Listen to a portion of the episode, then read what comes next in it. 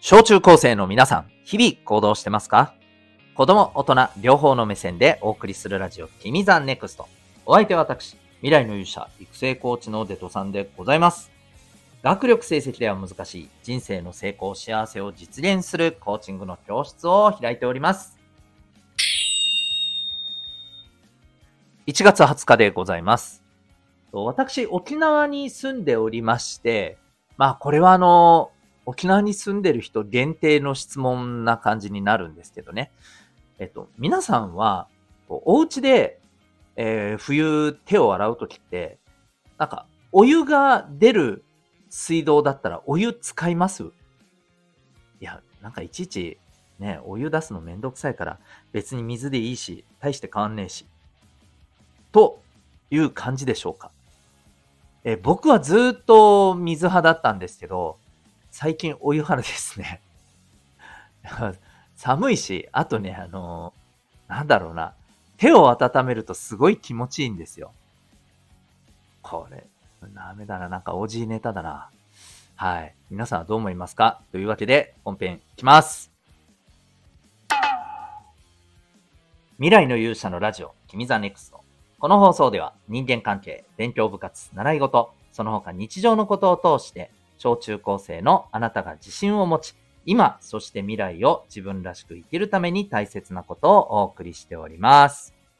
さて、今日はですね、えー、欲しいのは価値、共感というテーマでお送りしていきたいと思います。うん、ちょっとなんか難しそうなテーマですけど、えー、結構ね、皆さんあるあるな感じだと思うんで、ぜひ最後まで、聞いてください。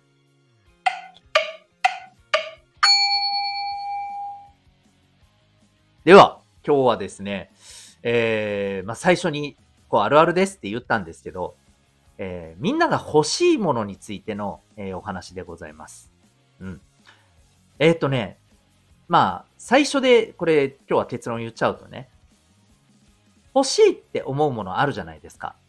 それって、それ自体、そのもの自体に価値があって、だから欲しいって思うのか、それとも、みんなが持っているから、自分も持っておきたいな、なものなのか、そんなお話です。はい。なんとなくわかるかなうーん、まあ、例えばさ、スマホが欲しいって一口で言っても、みんなが持ってるから欲しいなのか、スマホを使って、えー、自分はこういうことをやりたいんだ。まあ、例えば、うーん、まあ、いろんなものを自分で調べれるように検索できるようになりたい。うん、とか、まあ、あるいは、えー、発信、ね、えー、活動をしたい。まあ、うちで、なんで、うちでね、パソコンとかタブレット使ってやったら、みたいな話もあるかもしれないけれども、えー、まあそこだけにとどまらずね、えー、発信がしたいんだ、自分がそれをしたいんだっていうことなのかで、まあ全然違いますよね。で、ここで、いや、何か違うねって思った人、もうこれ、はっきり、あの、言いますよ。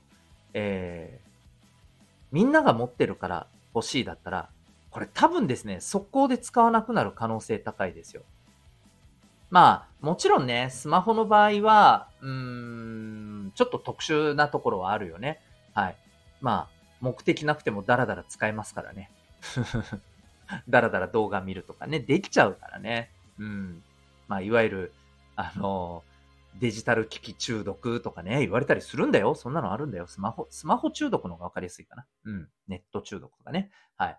あの、そんなのがあるぐらいだから、まあ、えー、スマホはちょっと違うかもしれないけどさ、うん。例えばおもちゃとかでもね、文房具とかでもね、周りが持ってるから自分も欲しいみたいな。洋服とかもそうかもしれない。うん。ね、アクセサリーとかもね。うん。こういうのって、どうですか？過去ありました？うん。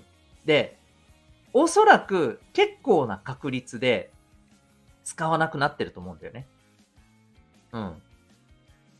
みんなが欲しいから欲しいっていうだけで、本当にね、あの、例えば買ってもらったり、自分でお小遣いで買ったりしたとかだったらさ、じゃないですか？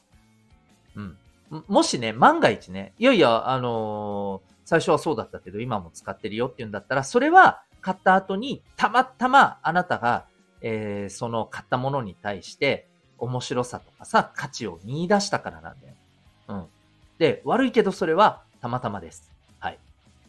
そう。で、もちろんこのたまたまも大事ではあるんだよね。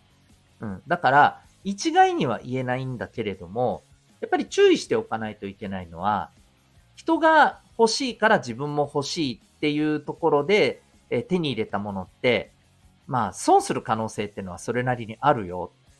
ということを踏まえて、やっぱりね、手に入れるかどうか考えるべきだと思うんだよね。で、これがさ、例えばまあ自分の、うん、お金、うん、要はお小遣い制とかでさ、うん、自分のお金の裁量でもう買って、で、まあそれで損したんだったら損したで、もうあなたがその分ね、えー、それでお金が足りないからどうとかこうとかとかじゃなくてさ、それはもうあなたがちゃんと自己管理しなさいっていう、だったらまだいいかもしれない。一つの経験としてね。うん。ただ、まあそれをね、うん、正直これは個人的にだよ。えー、親にですね、買ってくれというのは、ちょっと違う気がするな。これは高額か低額かに関わらずだよ。うん。で、これはね、もう理由が分かりやすくね、えー、2つあってさ、まあ、1つは、えー、将来的にね、まあ、お金の使い方がおそらくあなたが下手になることにつながっちゃうと思うんだよね。うん。なので、えー、あなたが損しますと。将来的にね。うん。で、もう一つは、こっちがまあもっと深刻というかね、もっと手前の問題なんだけど、もしそんな使い方してたらさ、お母さんお父さんの視点で考えてごらん。ね。欲しいって言って買ってあげました。ところが、ね、まあ、人が、あの、友達が持ってるから欲しいっていうノリで買ったもんだから、結局、えちょっとやって、もうすぐ使わずにずっと放置されている。何のために買ったんだか。ああ、こんなんだったらお小遣いとかね、買ってあげたりとかどんなかねって思っちゃってもおかしくないよね。うん。お母さんだってお父さんだって人間だし、お金を無限に持ってるわけじゃないからね。はい。